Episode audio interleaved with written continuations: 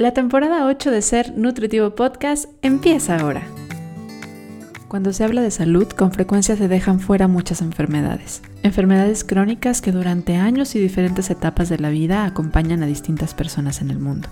Y es que para muchos hablar de un estado de bienestar y de salud en medio de una enfermedad crónica puede resultar algo que se contrapone. Mas la misma Organización Mundial de la Salud nos pone en su definición de salud que esta es el estado completo de bienestar físico, mental y social y no solo la ausencia de afecciones o enfermedad. Entonces, ¿por qué no hablar de cómo encontrar ese bienestar físico, mental y social en medio de la enfermedad crónica? Sumado a la labor que tenemos de visibilizar diferentes formas de vida, incluso aquellas que viven con dolor crónico. Por eso, arrancamos esta octava temporada hablando del lupus eritematoso sistémico. Y contestamos preguntas como ¿qué afecciones y daños orgánicos puede causar el lupus? ¿A qué se enfoca y dirige un tratamiento nutricional de una persona que vive con lupus? ¿Cómo afecta a las diferentes áreas de la vida vivir con lupus? ¿Existen alimentos genéricamente prohibidos cuando se vive con lupus? Estas y más preguntas contestamos junto a nuestra invitada Aida García de Nutrimomento en este episodio de Ser Nutritivo Podcast. Bienvenidos a Ser Nutritivo Podcast, un espacio donde nutriremos tu hambre de aprender, crear, sentir y conectar. Soy Griselda Jiménez y junto a grandes colegas de la salud y buenos amigos, compartiremos contigo ciencia y experiencia que nutre tu ser.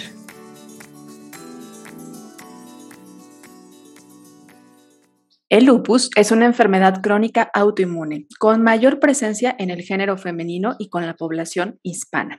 Su variabilidad en los síntomas y también en los órganos en cuales puede afectar, la intensidad del daño, hacen que muchas personas con esta enfermedad pasen por años de visitas médicas, por diferentes tratamientos y diagnósticos muchas veces equivocados y por fuertes gastos antes de llegar a su diagnóstico de lupus, sumando también a la poca visibilidad y sensibilidad que hay en la población en general sobre esta enfermedad como muchas otras autoinmunes. Y para reforzar justo este dato, me gustaría compartirte que leí ciertas estadísticas evidentemente hechas en Estados Unidos, porque es donde más se hacen encuestas sobre poblaciones y sobre enfermedades, y en una encuesta a 1.241 personas se les preguntaba si al menos alguna vez habían escuchado lo que era el lupus. Y solamente fue el 47% el que dijo que sí. Es decir, el 63%, mucho más de la mitad, había dicho que jamás lo había escuchado. Para mí este dato me hizo saber y rectificar que efectivamente necesitábamos hablar y visibilizar lo que es vivir con esta enfermedad. Y más aún, más importante, también educar a la población en general, porque muchas veces esta falta de sensibilidad hace que el paciente no se sienta o la persona que vive con esta condición no se sienta entendido, comprendido y bien atendido. Y para hablar de este tema, pues vamos a juntar un poco la ciencia y la experiencia, que son este tipo de episodios que a mí me parece que sensibilizan y mueven el corazón. Y qué mejor que hacerlo de la voz de alguien que desde sí su profesión, pero también desde la experiencia personal, pues lo ha vivido. Y ella es Aida García, quien probablemente, si me estás viendo desde la plataforma de YouTube, la conozcas como Nutrimomento, porque ahí es bien famosona, ¿eh? Y además es un maravilloso ser humano que me encanta poder compartir esta plataforma hoy con ella y este micrófono. Muchas gracias por decir que sí a esta entrevista, querida Aida. Al contrario, muchísimas gracias a ti, Gris. De verdad que eres una persona que admiro desde hace muchísimo y siempre es un honor poder colaborar contigo. En lo que me digas, yo ahí voy a estar. Muchas gracias. Se siente bien bonito ese apoyo y ya sabes que la admiración y el cariño es mutuo. Nos conocimos hace varios años. Yo te conocí ya con esta condición, con esta enfermedad y hoy me va a tocar pues escucharla un poquito más a profundidad lo que fue llegar a este diagnóstico. Pero antes de que esto pase, me gustaría pedirte un poquito como tus credenciales, pero sobre todo que me cuentes desde el lado humano quién es Aida. Claro que sí, con todo gusto. Para quienes no me conocen, que yo creo que es mucha gente de tu público que no me conoce, mi nombre es Aida García, soy licenciada en nutrición, me especializo en psicología alimentaria, tengo una certificación en diplomado en ese tema. Eh, me encanta ver al ser humano de una forma integral, no nada más enfocarnos en el aspecto físico, sino también qué está sucediendo en las emociones, qué está sucediendo a nivel espiritual, porque sabemos que somos un todo. Y, si no está todo, todos estos aspectos equilibrados, la verdad es que es complicado encontrar el bienestar. Entonces, me fascina ver pacientes de, con, con esta visión. Me gusta mucho compartir en redes sociales. Tengo un canal de YouTube llamado Nutrimomento en donde justo hablamos de estos mismos temas de nutrición y salud. Y pues estoy a sus órdenes para lo que necesiten. Como les comentaba Gris, soy paciente de lupus desde hace ya bastantes años y vengo aquí a compartir un poquito de lo poco mucho que he aprendido en estos años y hablar desde mi experiencia, porque cada paciente de lupus es muy distinto, es un mundo y creo que eso es lo primero que tenemos que tener en claro, que no hay dos pacientes iguales cuando se trata de lupus. Sí, al leer varias investigaciones y publicaciones científicas, me encantó ver en una de ellas que venía una frase, y la verdad es que muchas veces este tipo de frases no se dan tanto en este tipo de publicaciones, pero se me hizo muy humana que decía, la forma en la que afecta y vive a una persona con lupus es totalmente tan única y diferente como lo eres tú. Yo dije, wow, ¿no? O sea, realmente no podemos encasillar ni podemos sacar como del cajón, este es el cuadro, estas son las condiciones que vas a vivir, esta va a ser la evolución de tu enfermedad y por lo tanto este va a ser tu tratamiento. Y creo que sí, como bien lo dices, tenemos que empezar desde ahí, de que vamos a hablar desde tu experiencia, desde tu conocimiento y desde la generalidad pero jamás escuchar un podcast, ver un video sustituye a una recomendación de un profesional, porque no conocemos tu contexto. Así que por favor, si escuchas algo que te hace sentido, que lo identificas, acude con un profesional, pero nunca ni te automediques ni te autodiagnostiques, porque no sustituye para nada este tipo de información el hacer un diagnóstico o un acercamiento profesional. Y me gustaría pedirte que pues empecemos y ya vemos que es tanta la cantidad de personas que jamás han escuchado este término, esta enfermedad, que empecemos por definiciones. Pero más allá de irnos como por la definición del artículo y de lo que dice la enfermedad, que tú me digas qué es para ti el lupus. Eh, bueno, tendría que ir ahora sí que desde la definición un poquito más científica para poder explicar por qué es para mí esa definición. El lupus es una enfermedad autoinmune, es decir, que los anticuerpos que todos tenemos y que nos defienden de virus, bacterias, agentes extraños, eh, desconocen el propio cuerpo y lo atacan. Eh, dicho en palabras más coloquiales, es como si mi cuerpo destruye mi propio cuerpo. Y eso es algo sumamente fuerte, al menos para mí. El, concepto de que mi cuerpo se está destruyendo a sí mismo es muy fuerte. También es una enfermedad crónica. Esto quiere decir que por el momento no tiene cura, pero sí se puede llegar a controlar y sí se pueden encontrar periodos de remisión. Esto es dormir la enfermedad y que la persona tenga una vida casi normal durante meses, incluso años, que es a lo que aspiramos en este momento los pacientes con lupus, a, la remisión. ¿Y qué es específicamente para mí? Pues la verdad es que sí ha sido un cúmulo de enseñanzas tremendo, desde la empatía hasta el, o sea, la empatía con los demás hasta la empatía con mi propio cuerpo.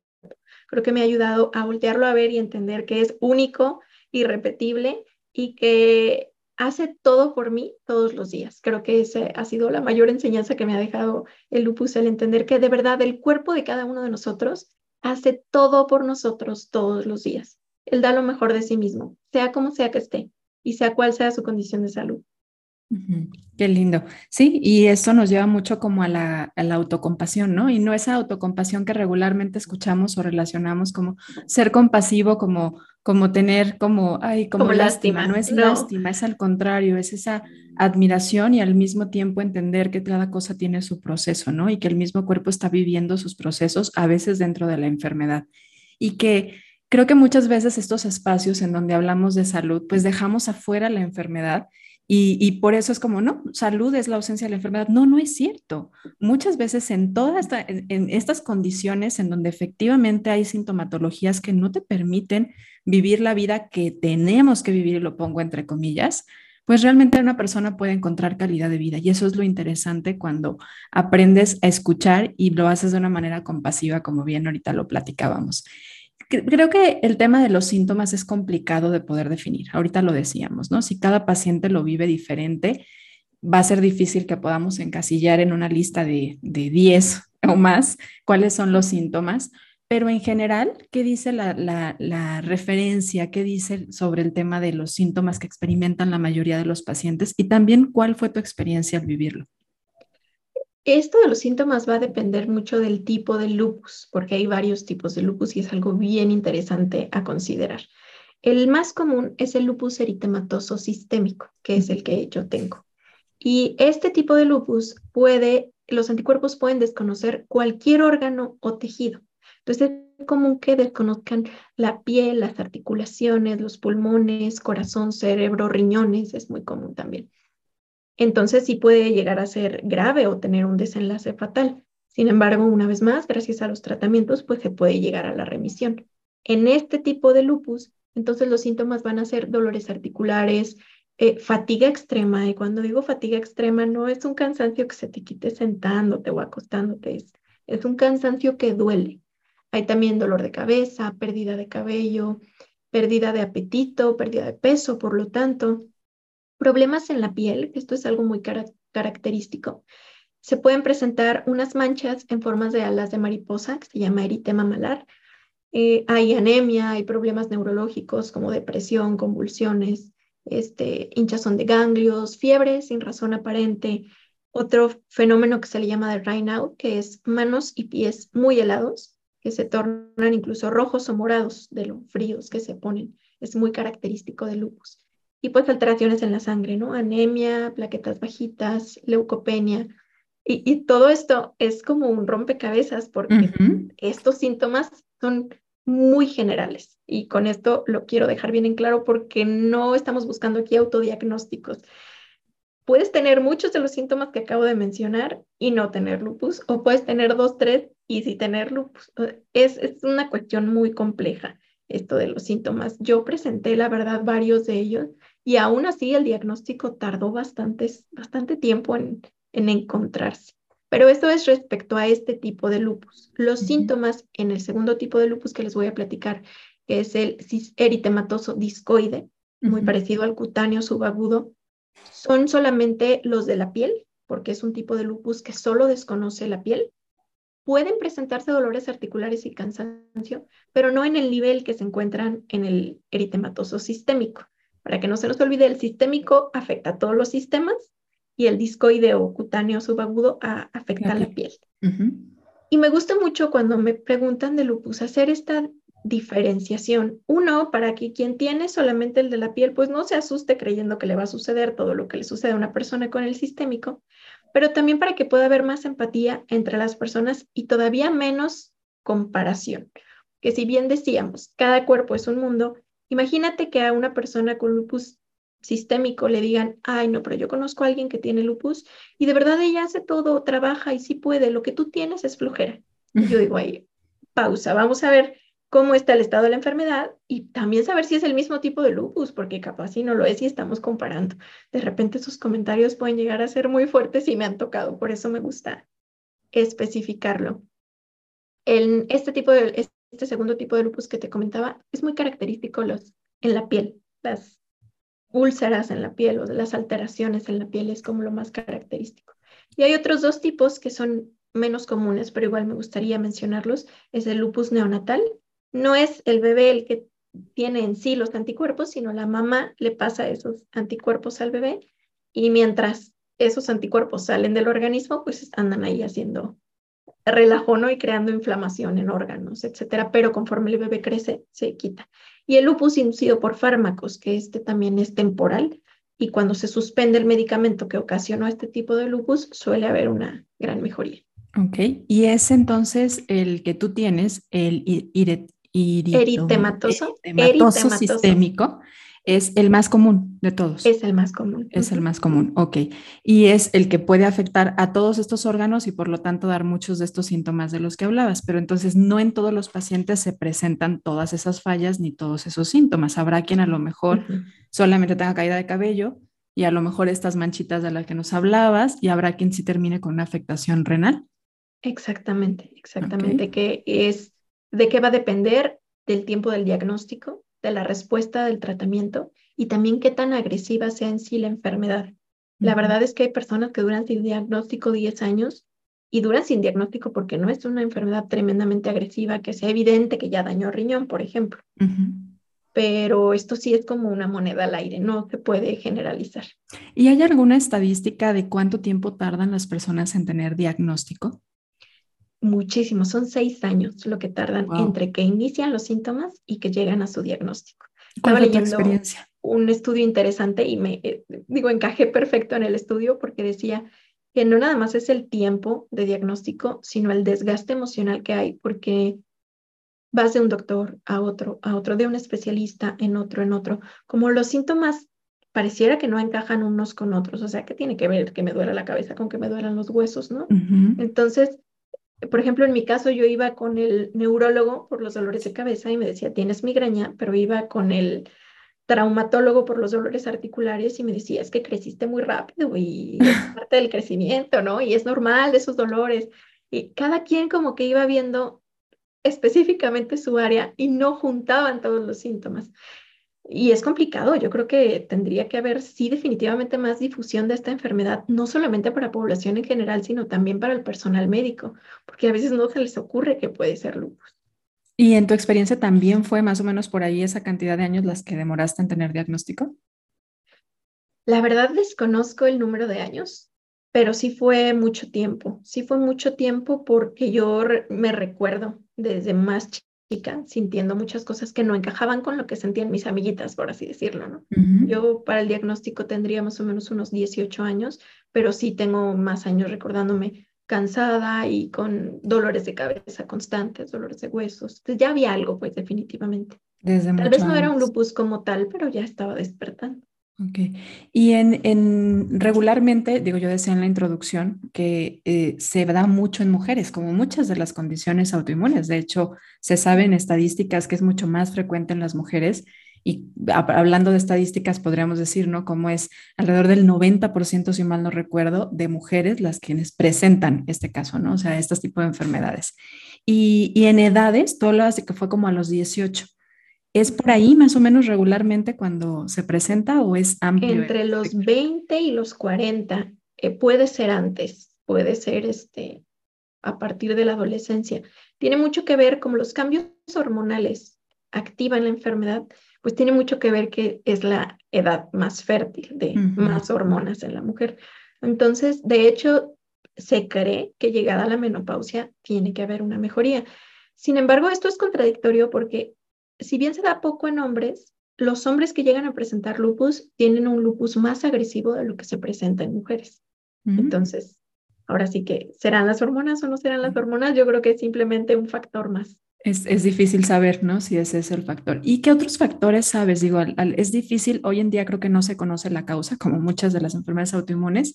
¿Entra el factor genético también? Se cree que se le atribuyen pues factores genéticos, también factores ambientales como puede ser el exceso de sol, eh, el exceso de estrés, eh, problemas como muy traumáticos que haya habido, por lo tanto sabemos que el estrés genera inflamación y yo creo que es prender este switch, ¿no? De, de la enfermedad que pudo, pudo estar ahí dormida toda la vida y no saber que la teníamos, pero así es como se presenta. También después de infecciones muy fuertes, que el sistema inmune reaccionó de forma agresiva y en ese punto hubo un factor genético que hizo que se volviera la inmunidad en autoinmunidad. Y ahorita hablando, donde comentabas sobre los cambios hormonales, también pasa, como muchas otras enfermedades autoinmunes, tras el embarazo, el parto, o sea, este tipo de la lactancia, ¿sí? Así es, exactamente. Puede haber exacerbaciones. Sí se pueden, o sea, sí podemos embarazarnos, pero sí hay que buscar el mejor momento de la enfermedad que esté en remisión para si hubiera algo no sea un despertar tan agresivo. Ahorita hablabas también del el lupus neonatal.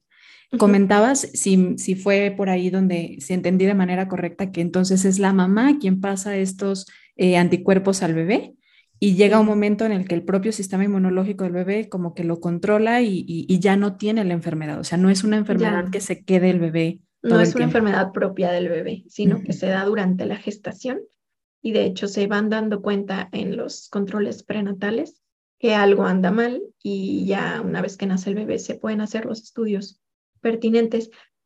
Desconozco, yo tengo entendido que no es necesariamente que mamá tenga lupus y no todos los hijos de las personas con lupus van a tener este tipo de lupus, al contrario, no es muy común, es lo que yo tengo entendido, pero sí tiene que haber por ahí algún desajuste inmunitario en la mama, generalmente. Y como otras enfermedades autoinmunes pasa que regularmente se conjuntan, ¿no? Que es como a lo mejor tiene eh, tiroiditis de Hashimoto y resulta que también tiene eh, alguna condición, no sé, se me ocurre, reumatoide. Sí, también esto pasa en, en, el lupus.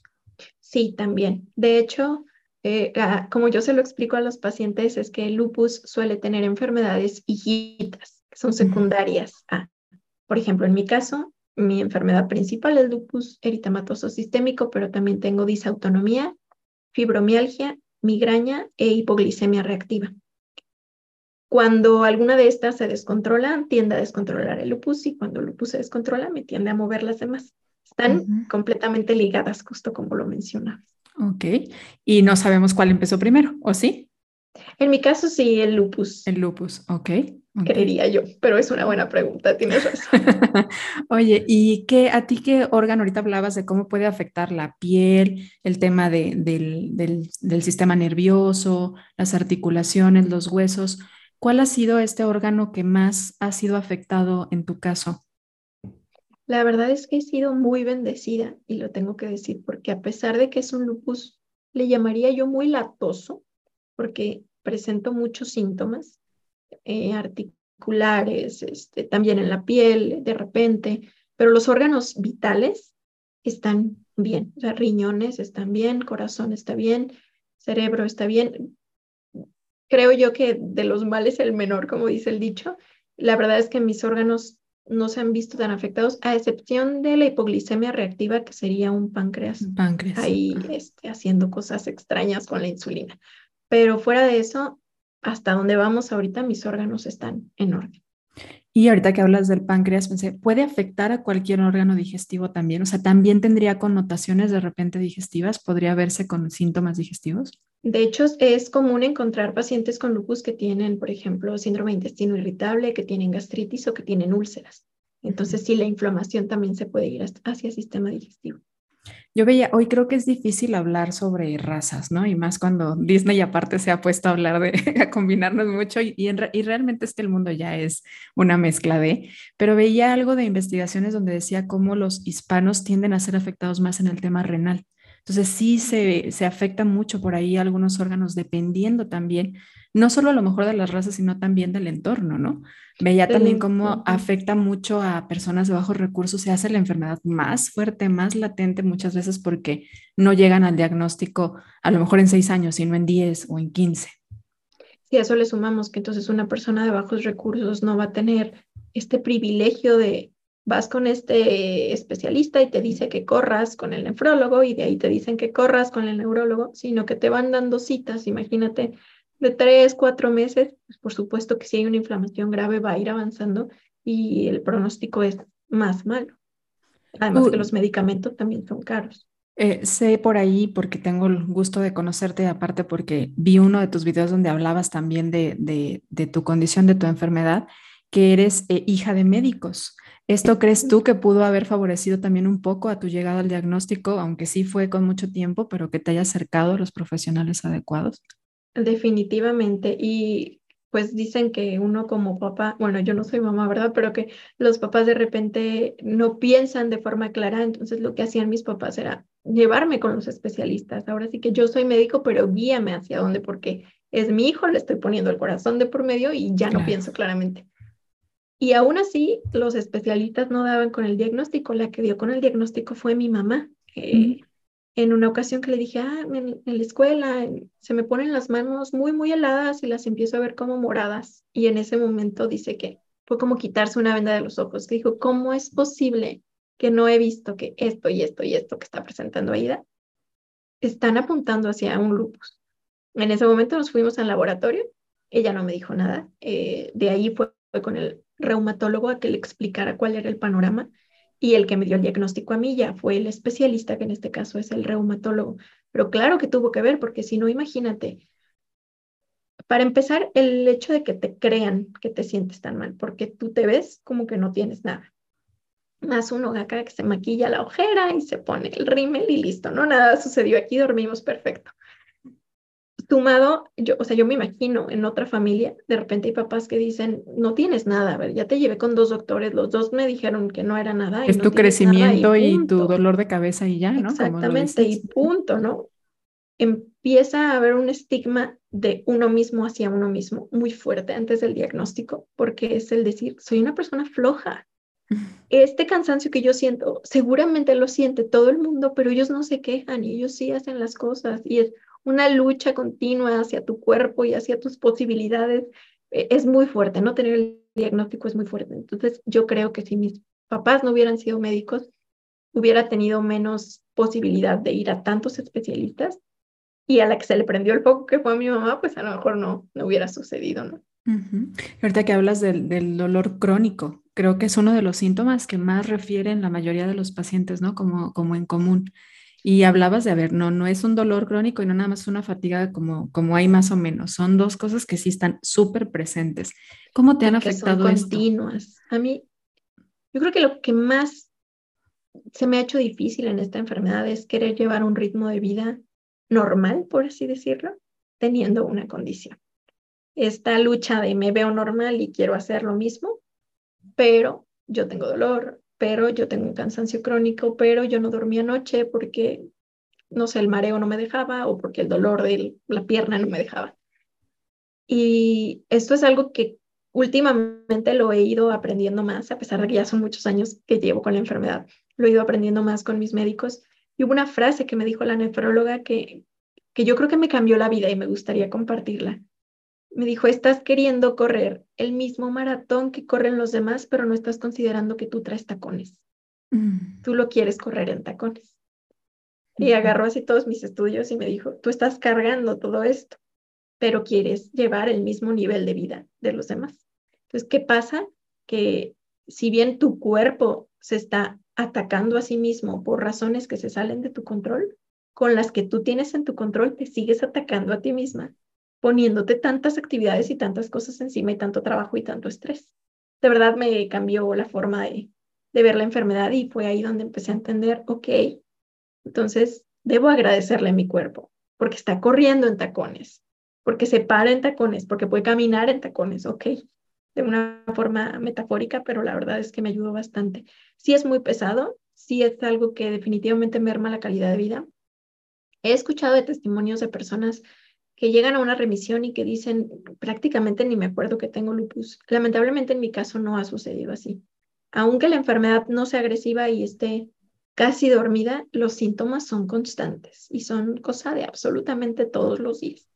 Mm, ok. Oye, y ahorita te, te, escuchaba, bueno, me estaba yendo la cabeza por muchos lados, pero eh, escuchaba esta, esta metáfora, ¿no? De correr en tacones y pensaba si esta necesidad tuya de ser productiva realmente era tuya o sientes que tenía mucho que ver con esta invisibilidad que, que tienen los síntomas para las demás personas. ¿Te sentías presionada del exterior? Pues yo creo que, que sí tiene que ver, que sí, claro que tiene que ver desde la escuela, ¿no? Los maestros que empezaron o sea, los primeros maestros a lo mejor que no me creían, que yo me sentía mal o que no, o porque no iba a clases, porque al día siguiente yo iba y me veía como si nada. De repente eh, había personas que me decían, bueno, pues no te maquilles y enséñanos las ojeras para que la gente te crea. Yo decía, no se trata de eso. Si yo no quiero mostrar las ojeras, no las muestro. No se trata de eso porque no, no estoy buscando yo como comprobar algo simplemente buscaba empatía y a veces no la había. Entonces, esta presión que, que hubo sobre mí, pues yo, en lugar de tomarla de forma muy objetiva, no, hombre, la abracé y la hice parte de mi forma de vida, pues. Y tú me conoces, que, luego llegó este mensaje. Sí, sí, sí. llegó este mensaje. Justo me tocó conocerte en esos momentos en el que estabas de estudiante, por ahí tuve la gran fortuna de, de, de darte un par de clases y, recuerdo que me lo comentabas, ¿no? Me dices, es que muchas veces la gente no cree que no vengo por eso, pero hay días que me siento fatal, o sea, y, me pueden afectar esta parte de las faltas y me pueden afectar en, en, poder hacer los trabajos porque a lo mejor me retraso un poco, ¿no? Y, y, a pesar de eso, la verdad es que yo te recuerdo como una excelente alumna y creo que como profesional eres maravillosa, porque es cuando entendiste que, pues no, o sea, corrías con, con características diferentes en ese momento, pero creo que qué importante es que la gente lo entienda, ¿no? O sea, a lo mejor en ese momento tus maestros, tus compañeros de grupo, tal vez estaban haciendo equipo contigo, ya no, no quiso entregar el trabajo, y muchas personas que estén viviendo tal vez por lo mismo, ¿no? Yo veía, que a mí me gustan las estadísticas, y se habrán dado cuenta porque les he compartido varios datos, que decía que el 89% de las personas con lupus tenían que dejar al menos la mitad de sus horas de trabajo. O sea, wow, o sea, ¿cómo puede llegar a afectar esto a la vida de una persona si no tiene muchos recursos, no solo económicos, sino emocionales, ¿no? Y, tal vez esta contención también familiar y social de una tribu, red de apoyo. Porque ¿cómo le haces con a lo mejor días que no puedes trabajar? No sé si esa ha sido tu experiencia. Completamente. Y lo viví desde la carrera. Yo me acuerdo que cada final de semestre era un llorar y decir, ya no puedo. Y me decían mi mamá, mis médicos, el siguiente semestre tómatelo de descanso. Y yo decía, ¿atrasarme? Claro que no. Medio me recuperaba en las vacaciones y otra vez era empezar. Y justo debía hacer eso, tomar a lo mejor la mitad de las materias, ir menos horas. Eh, creo que no tenía yo ni la edad ni el, ni el conocimiento ni la preparación psicológica para entender muchas cosas que entiendo ahorita. Ahorita lo veo en retrospectiva y digo, qué bonito que Aida fue el primer lugar de la generación pero no es posible. Lo sabía, pero no lo quería decir yo. y lo quiero decir porque eh, es que da orgullo y no, no sé cómo decirlo. ¿Por qué no da orgullo? ¿Cómo dañé mi cuerpo en el afán de mostrar tal vez a los demás? De verdad sí puedo, en serio no soy floja. Miren maestros, fui la, el primer este, de esta clase. Miren maestros, confíen en mí. Era como una necesidad de aceptación tanto de los demás como propia. Por eso te digo que en cierto punto no me da orgullo. Probablemente pude cursar una carrera mucho más amistosa con mi cuerpo si no me hubiera exigido esas cosas. Entonces, bien lo dices, además de tener pues los privilegios, a lo mejor económicos, hay que tener privilegios psicológicos y trabajarlo y ir a terapia, etcétera, para entender esta parte de que no vamos al mismo ritmo, que creo que es el principal mensaje que me siento en este momento preparada para dar para los pacientes que vivan con esto. No compares tu ritmo ni de actividad física, ni de trabajo, ni de nada con el ritmo de los demás, porque cada vida es un mundo y cada quien tiene sus batallas. En cuanto a lo laboral, eh, sobre todo hace unos meses que empecé con un bache complicadito, eh, empecé a, ok, bajo el número de pacientes y me seguía sintiendo mal. Bueno, un poquito menos pacientes y complicado porque los vas espaciando, ya sabes que se va llenando la agenda, te van pidiendo que quieren la cita para ayer, este, todo es esto que, que se vuelve complicado más con nuestro tipo de personalidad, que es como no, yo te ayudo, sí. Hasta que llegó un punto en que platiqué con esta nefróloga y que me di cuenta que mi cuerpo necesitaba un descanso, pero necesitaba un descanso real.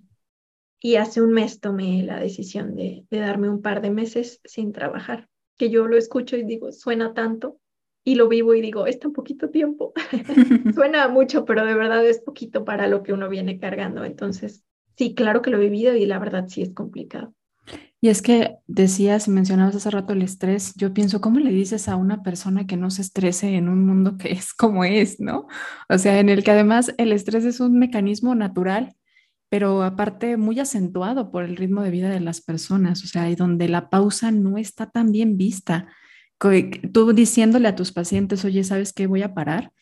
Y a mí me parece un gesto muy amable realmente y, y, muy, muy de ejemplo, porque muchas veces nosotros les decimos, descansa, duerme bien y somos los que menos lo hacemos, ¿no? Date momentos de recreación y no lo hacemos. Y me parece un gran ejemplo el que digas, a ver, yo lo necesito, yo lo hago y les muestro que se puede hacer, ¿no? Entendiendo que hay matices aquí, habrá personas que a lo mejor alimenten a una familia y digan, no, pues ¿cómo descanso? ¿Cómo le hago? No, no todas las personas tenemos las mismas posibilidades también de parar, pero ahí entra el, la importancia de divulgar estos temas, porque a lo mejor si tú tienes un compañero, una compañera que vive con lupus, pues que seas compasivo en el momento en el que tenga alguno de estos de estos brotes, ¿se llaman brotes? Sí, estoy correcto. Sí, ajá, algunos de estos brotes y digas, bueno, a lo mejor hoy no puedo venir a trabajar, pues hoy le saco un poco la chamba. Te habrás dado cuenta que normalmente en la gratitud que sienten de ser entendidos, se van a poner al corriente la siguiente vez que tengan mayor energía, menos dolor y menos fatiga. Yo pensando en esta parte de la fatiga, digo, ¿cómo le haces para pues para levantarte con ánimo, porque yo te veo el cómo hablas, cómo transmites, cómo le haces, o sea, ¿qué hay ahí en esa, en esa humana tan conectada con el tema espiritual que hoy te levanta? Dios, definitivamente. Yo creo que es de las cosas, o es la cosa más hermosa que me ha dejado la enfermedad, la cercanía con Dios, la empatía hacia otras personas y la empatía conmigo misma es de las cosas más hermosas y, y Dios es el que me permite levantarme cada día y el que me ayudaba a terminar las consultas a pesar de sentirme mal, porque siempre le pido al Espíritu Santo en las consultas que me ilumine para lo que hay que decir, que pues a veces los conocimientos sabes que no son suficientes y el paciente necesita tantas cosas que nos llegan y nos, la, nos ponen frente a nosotros. Es, es una profesión complicada en ese aspecto. Pues siempre trato de encomendarme al Espíritu Santo y de repente en la consulta que me voy sintiendo mal, le digo, te lo ofrezco. Te toca. Tú, tú, tú haz algo bueno con esto, yo te lo ofrezco y, y siempre he sido de la mentalidad de que el paciente no tiene la culpa de que yo me sienta mal y merece lo mejor, entonces yo doy mi 100, mi 200, todo lo, todo lo que puedo de mí y digo, si lo logro es de verdad porque Dios está conmigo y porque lo permito que, que Él esté aquí. El valor de la espiritualidad, ¿no? Yo creo que sobre todo en, en condiciones donde hay tanto dolor, porque vivir con dolor de verdad es de las cosas más desgastantes que existen. Y no solamente para la persona que lo vive, sino su entorno, sus cuidadores, sus parejas, sus compañeros, realmente se vuelve algo complicado. Y, y, creo que ahí es donde a veces, pues, esta parte de la espiritualidad en lo que tú creas, la fe es lo que te sostiene, la fe es la que te permite que, que sigas y que te muevas. Y creo, además de escuchar cómo estas condiciones, ¿no? A veces el dolor, a veces la inflamación, a veces que efectivamente haya un daño más fuerte, eh, pueden causar pues que te sientas mal. Creo que también a veces se suman muchas de las cosas de los medicamentos. Platícame un poco sobre cómo es que el tratamiento hoy en día sigue siendo en el lupus en la mayoría de los casos, que creo que es un fármaco. A ver, platícame a ver si estoy en lo correcto. ¿Sabías que ahora Spotify te permite calificar tus podcasts favoritos? Si estamos dentro de tu lista, califícanos con 5 estrellas. Esto nos ayuda a posicionarnos de mejor manera en Spotify y lograr crecer nuestra comunidad. ¿Cómo hacerlo? Ingresa al perfil de Ser Nutritivo Podcast en Spotify. A un lado de la campanita encontrarás tres puntos en vertical seguido del texto que dice calificar este programa. Califícanos y ayúdanos a crecer. Ahora sí, regresamos al episodio. Ser muchos tipos de medicamentos. En general, la idea cuando hay un brote suele ser disminuir las defensas para que los anticuerpos o los, pues sí, no te ataquen. Entonces es un arma de doble filo. Está muy bien porque entonces no te están atacando de forma agresiva, pero tampoco tienes anticuerpos que te defiendan. no, no hay inmunidad que te proteja, defensas, como le dice la gente, que te defiendan de estos agentes externos. Entonces, puede estar medianamente aplacada la enfermedad, pero yo he llegado a estar en el hospital por haber comido algo con otras tres amigas y ellas no sintieron ni siquiera dolor de estómago mientras Aida está en el hospital por una infección muy fuerte. Es complicado esta parte del, del tratamiento. Se maneja con inmunomoduladores, inmunosupresores, que son un poco más fuertes, y también con corticoides, que si bien sabemos tienen eh, bastantes efectos secundarios, pero la verdad es que sí ayudan a controlar la enfermedad y esta parte de la inflamación también. Y muchas personas le tienen miedo a los corticoides, ¿no? O sea, hay mucha, mucha cuestión también hay de miedo por algunos efectos secundarios que tienen que además en el tema visual, ¿no? Con una con una presión por los estereotipos y estándares de belleza, de repente es como, pues no, no embona, ¿no? Porque genera cambios en el peso, cambios en la forma de tu cara, eh, puede generar también algo de estrías. ¿Qué más? ¿Qué más pueden generar por ahí la toma Acné, vellosidades, este, en mi caso celulitis, mm, fragilidad capilar, entonces hay muchos moretones, sobre todo las piernas, es como lo que tengo yo más afectado. Y sí, claro, el aumento de apetito, el aumento de peso, la más retención de líquidos, esta cara redondita, de repente, bueno, en este momento no la tengo, pero se, se llama de luna llena, se pone muy redonda. Y la verdad, justo como dices, la presión social es muy pesada. Imagínate que estás luchando contra una enfermedad que ya es muy fuerte pero aparte estás luchando porque, por ejemplo, en mi caso, siendo nutrióloga, yo llegué a llorar cuando me daban cierto medicamento porque sabía que me iba a subir de peso. Aunque en el fondo supiera que me iba a ayudar a la enfermedad, me parecía un peso enorme el que estaba sobre mis espaldas, de decir, pero me va a aumentar de peso y entonces los pacientes que van a pensar, ya no van a creer en mí, la gente cómo me va a ver, es, es muy complicado. Sí. sí, los cambios cuando se hacen la piel, ¿no? Si te salen estrías con estos cambios que puede haber también de peso, la retención de líquido, de repente pues los moretitos. Y, y realmente, como dices, entendiendo que lo necesitas, que te hace bien por un lado, pero pues vuelvo a la compasión, primero de uno y luego también de la sociedad de, a ver, dejemos de estar hablando y juzgando los cuerpos ajenos. Nadie tiene por qué hacerlo, mucho menos no conocemos la historia. ¿no? Dice mi querida Ana Arismendi que cuerpos vemos, historias no sabemos, y creo que es una frase muy, muy poderosa, como muchas de las que dice ella. Definitivamente no tenemos por qué andar hablando. Observemos que puede haber mucho detrás de cambios corporales y que muchas veces es enfermedad y que muchas veces no es enfermedad, pero fue un recurso de tu cuerpo el subir de peso, el cambiar, y eso lo hace y mete el lado de la compasión. Y alguna complicación que te haya generado, porque sé que también de repente estos medicamentos cuando se consumen a largo plazo pueden tener otros efectos, a lo mejor no tanto ahí, sino en temas como de calcificación. Yo veo que aparte de, lo que te conozco, sé que visitas a varios especialistas, entonces no sé si es por complicaciones o por, o por chequeo en general y así debería de ser la mayoría de las personas. Sí, eh, el, el, médico tratante es el reumatólogo, pero por la naturaleza de la enfermedad que puede atacar cualquier órgano, hay que estar en contacto con nefrólogo, dermatólogo, hematólogo, cardiólogo, neumólogo, todo lo que sea necesario. Aparte, hay que cuidar estos medicamentos que vamos a estar tomando durante muchos años, los efectos adversos que pueden tener. Por ejemplo, la hidroxicloroquina, que es un inmunomodulador, puede tener efecto negativo en los ojos, en retina, en nervio óptico. Entonces, justo los estudios que estábamos platicando que me hice el día de ayer es más que para vigilar el lupus, vigilar que el medicamento que tengo tantos años tomando no esté haciendo algo de toxicidad a nivel ocular. Por otro lado, también el corticoide eh, hace que la eh, captación de calcio no sea la adecuada, descalcifica un poco los huesos consume también algo de músculo por, por otros procesos que tiene en su farmacodinamia y también se vuelve algo complicado que hay que, como que se destapa un hoyito y lo vamos tapando y se va destapando otro acá y lo vamos tapando con otra cosa, ¿no? Entonces, el lupus se va tapando a lo mejor con el corticoide y nos va ayudando, pero entonces la parte del calcio y la vitamina D se tiene que suplementar, que este es, es un aspecto nutricional muy importante. Por un lado, no tenemos deficiencia de vitamina D como población en general. Aparte, las personas con lupus no nos podemos asolear porque el sol activa la enfermedad. Es un Entonces, estresor. Tenemos menos vitamina D de nuestro lado.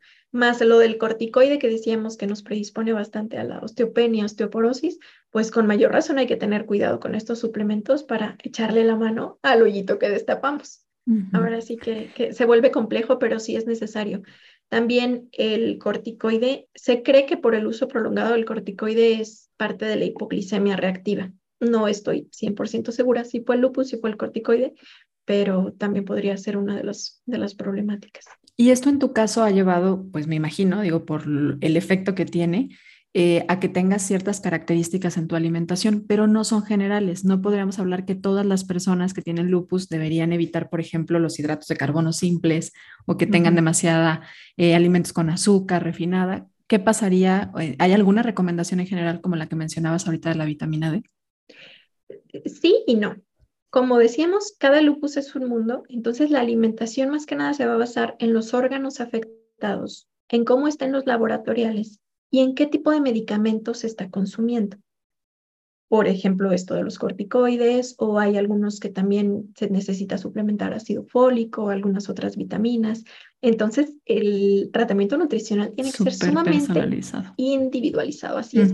No porque mi vecino también tiene lupus y le fue bien con esto, yo debo consumir lo mismo. Hay que tener mucho cuidado porque incluso para dos pacientes con lupus, las recomendaciones podrían parecer opuestas. Por ponerte un ejemplo, si hay un paciente con lupus que tiene problemita renal, vamos a limitar lo más que se pueda el sodio, la sal.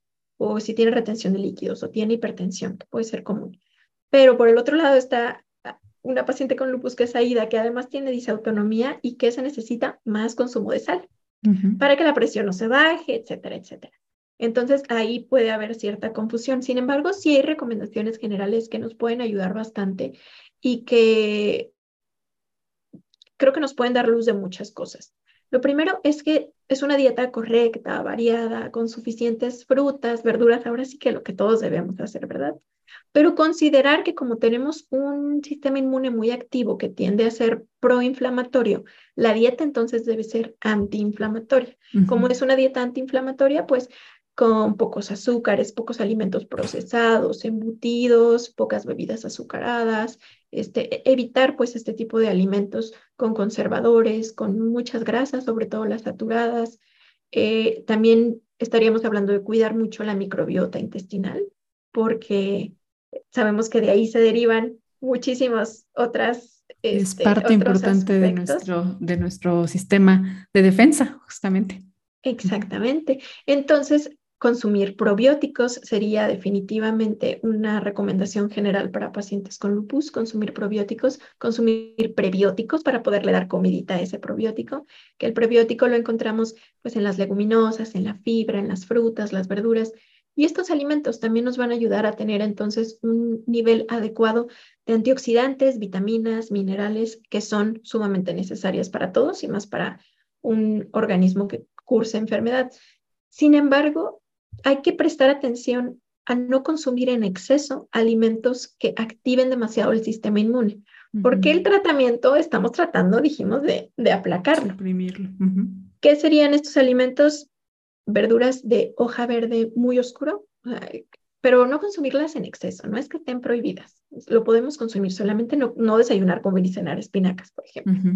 Evitar exceso de ajo y un alimento que sí se tiene, como quien dice, prohibido o restringido es la alfalfa, por una sustancia que contiene y que está muy relacionada a los brotes de lupus. Entonces, alfalfa, nada, eh, alimentos que activen demasiado el sistema inmune, eh, evitar los excesos y también, según cada persona, podríamos ver si es necesario evitar los lácteos, evitar el gluten, que sabemos que es bastante proinflamatorio y que también en autoinmunes suele tener un papel importante. Yo les puedo decir, pues hagan la prueba. Si tú tienes esta enfermedad, la prueba checa qué sucede si dos semanas no tomas lácteos, qué sucede si dos semanas no consumes gluten. Y escucha tu cuerpo, no nada más es la inflamación abdominal, sino inflamación a nivel articular, a nivel energía, cómo te sientes, y ahí uno va poniendo en la balanza, ¿verdad? ¿Qué, se necesita? Sí, pero, ojo, el paréntesis de no llevarlo a ya una recomendación como tal, ¿no? O sea, necesitas observar, este acompañamiento profesional y por favor no vayan y le digan a la comadre de a mí que tengo lupus me dijeron que quitara los lácteos y luego tú también tienes que quitarlos. A ver, no hay una recomendación en general para todos, porque creo que luego caemos mucho en esta equivocación. Oye, y en, y en tiempos de COVID, Digo, pues todavía seguimos en tiempos de COVID. ¿Qué reto fue para ti esta parte, como para muchas personas que tienen enfermedades autoinmunes? Sí, completamente, ¿no? Sabes, eh, pues se podría decir que seguimos en una especie de cuarentena, ya salgo un poco más, pero los cuidados se tienen que prolongar porque somos personas de más riesgo. Dijimos entonces, estoy tomando un tratamiento que deja mis defensas muy al límite, muy limitadas yo sigo utilizando cubrebocas definitivamente hacia donde sea que vaya y si salgo a algún lugar es que sean lugares abiertos, que sean lugares ventilados, que sabemos que disminuye mucho el riesgo.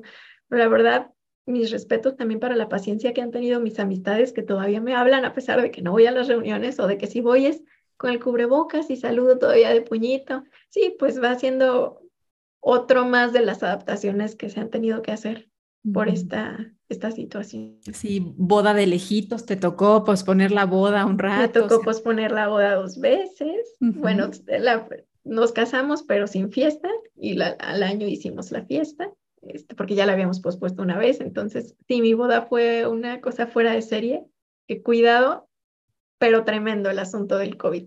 Y estuvo bien, nadie se enfermó no me enfermé, pero nadie se enfermó, le fue bien a todos. Todos, todos ganaron ahí, ¿no? Sí. Oye, ¿y hay alguna persona que en este momento para ti haya sido como inspiración en esta parte en el que digas, ay, tal vez empecé a seguir o conocí, ya hablabas ahorita de tu nefróloga que creo que te dijo palabras muy poderosas que te cambiaron la forma de ver tú cómo actuar, ¿no? Con tu enfermedad, pero hubo alguien que a lo mejor te está inspirando por ahí un poco. Pues es alguien muy lejano porque Selena Gómez es la más conocida con esta enfermedad. Fue la primera persona que me hizo darme cuenta que había que prestarle atención a las necesidades de mi cuerpo. Cuando yo supe que ella suspendía giras, que suspendía, o sea, eventos que son enormes, y que requieren una cantidad de esfuerzo y dinero tremendísima, pero su cuerpo le pedía parar y lo hacía, fue como, wow, ok, entonces si ella lo hace, yo también debería poder hacerlo, debería darme el permiso, debería ser menos exigente. Y también me ha ayudado como a abrir el panorama a nivel laboral, porque si bien ella no se quedó con este, este aspecto artístico que le demanda tanto y que le requiere tanta energía, los conciertos, cantar, bailar, dijo, ok, entonces saco una línea de maquillaje o saco este programa, esto otro. No, no fue, me retiro al 100% de la vida laboral y ya no voy a hacer nada, sino que se puede adecuar más a cómo está mi salud en este momento. Es algo que también he ido haciendo y que le admiro bastante. Y cómo poco a poco ha ido hablando de estos estigmas que hay sobre el cuerpo de la mujer y que se vuelven muy complicados si tienes lupus vi una entrevista de ella que me movió muchísimo, que es, le enseñaban fotos de ella en diferentes este, eventos. Y ella recordaba, ah, este vestido lo hizo fulanito de tal, y aquí yo no estaba cómoda con mi cuerpo porque me habían subido los medicamentos. Se me hizo tan fuerte que vieras una foto y recordaras que no estabas cómodo con tu cuerpo, en lugar de recordar el evento, lo que habías sentido, lo que habías vivido, demasiado muy fuerte. Y ella explicaba cómo por el lupus, pues su peso fluctuaba muchísimo. Dije, claro, y se le señala tanto por eso que, que de verdad me parece admirable que siga al ojo público a pesar de todo. Pues la admiración también esa que tú sientes la sentimos mucho por ti y de verdad te, te, agradezco enormemente que hoy nos hayas platicado haciendo este como mix entre tu experiencia personal y todo lo que conoces, porque se oye que además de te has interesado por aprender no solamente en, la experiencia, sino también en los datos y en el cómo se abordan en las diferentes, en cada una de las personas, que bien cada enfermedad es un mundo. Siempre pasa con todas, pero me queda claro que en esta es muy importante entender que ninguna se ve y se vive igual. Y estamos entrando a la recta final de este episodio y sabrás que nos gusta pues ver la nutrición así como tú lo decías, ¿no? Muy integrativa, muy integral eh, me encanta porque la verdad es que en el momento en el que nos conocimos, las dos sabíamos que teníamos este, esta pasión y este gusto y esta visión también por la nutrición. Y nos gusta saber cómo le hacen nuestros invitados para nutrirse mentalmente, físicamente y espiritualmente. Y tomar ideas. Sabemos que son ideas, cada quien tenemos nuestros recursos personales, pero cuéntanos un poquito, ¿cómo le haces tú para nutrirte o cómo disfrutas tú nutrirte mentalmente? Mentalmente, siendo muy cuidadosa con lo que entra a mi mente. Entonces cuido lo que veo, lo que escucho, lo que leo, a quienes sigo en redes sociales. Creo que eso puede darte mucha energía o drenarte muchísima energía. Siento que es así como me nutro mentalmente. ¿Y físicamente? Físicamente, pues escuchando mi cuerpo y viendo qué necesita el día de hoy. Creo que no te puedo dar una respuesta en concreto porque cada día pide cosas distintas, pero si lo escuchamos, todo eso que pida va a ser nutritivo. ¿Y tu alma? Orando y comulgando, definitivamente. Y estamos haciendo un libro de frases para futuras generaciones. Es un libro así como regalitos en frases cortitas que quisiéramos dejarles, que nos imaginamos que en algún momento ya no va a haber libros. Yo espero que sí, porque de verdad es que yo no me hallo con esto de estar leyendo en la tablet y que alguien diga, vamos a escuchar un podcast y encuentren ahí ese libro de la vida. ¿Qué frase te gustaría dejarles a estas futuras generaciones? Pues sería justamente que no compares tus batallas con la batalla de nadie más. Todos tenemos dificultades, pero también todos tenemos mucho, mucho que aportar a la vida de los demás. Y si lo hacemos con amor, cambiamos vidas. Qué lindo, muy lindo, como todo lo que dices y haces. bueno, no fue una frase, ¿verdad? Me aventé un párrafo, pero... Pero muy bueno, bueno, muy bueno el mensaje. Algo que quieras agregar, algo que digas, no, Gris, no nos vamos sin que yo platique esto y diga esto. Pues creo que sería importante mencionar aquí que el estrés juega un papel muy, muy importante en todas las enfermedades y en los organismos de absolutamente todos. Aprender a llevarnos la más ligero, aprender a entender los ritmos de nuestro cuerpo y a justamente no comparar nuestras batallas, nos va a ayudar a, a tener más calidad de vida y también a ser más compasivos con los demás. Date el permiso de tener un hobby, date el permiso de tener tu tiempo de paz, tu tiempo para orar, tu tiempo para meditar, para tu actividad física, tu tiempo para dormir, que es tremendamente importante. Y, a, mí me generaba mucho estrés que me dijeran, no te estreses porque te hace daño. Yo decía, es que no me puedo ni estresar a gusto, porque si me estreso ya me está haciendo daño. Pero si vamos agarrando herramientas, al final es un regalo para nosotros mismos vivir pues con más calidad y con más paz. Entonces los invito a buscar eso que te da paz y trabajar todos los días en, en ese aspecto. Muchas gracias, Aira. Invítales, por favor, también, digo, ya les diste una invitación hermosa, pero invítalos también a que vayan a Nutrimomento, porque aparte está también ya en modalidad podcast. Entonces, a los que son fan de escuchar, van a encontrar también ya una forma de, de escuchar Nutrimomento. Cuéntanos, ¿cómo, ¿cómo lo encuentran? Muchas gracias. En todas las redes sociales, YouTube es, es mi plataforma más viejita, ya tenemos ahí como cinco años. En YouTube hay muchos videos informativos de nutrición y de psicología alimentaria. En Instagram también estamos especialmente activos, en Facebook y estamos estrenando proyecto de podcast. Hay muy poquitos capítulos, pero les va a interesar porque próximamente tenemos de invitadas a, Gris. Entonces, si les gusta su voz y si les gustan sus consejos, vamos a ver la otra cara de la moneda donde ahora le vamos a estar haciendo. Uy, me va a tocar a mí en la entrevista. Muy bien, muy emocionada. Claro que sí, nos está haciendo pronto por Nutrimomento y muchas gracias, Aida, por compartir esta parte importante de tu vida, ¿no? Y de darle voz y de visibilizar lo que viven las personas también que, que, tienen esta enfermedad y de sensibilizarnos a quienes no lo vivimos también de cómo a lo mejor podemos ser más compasivos con ellos. Y a ti que nos escuchaste, muchas gracias por ser parte de Ser Nutritivo Podcast. Recuerda que cada jueves encuentras un episodio nuevo, así que nos escuchamos la próxima semana. Gracias.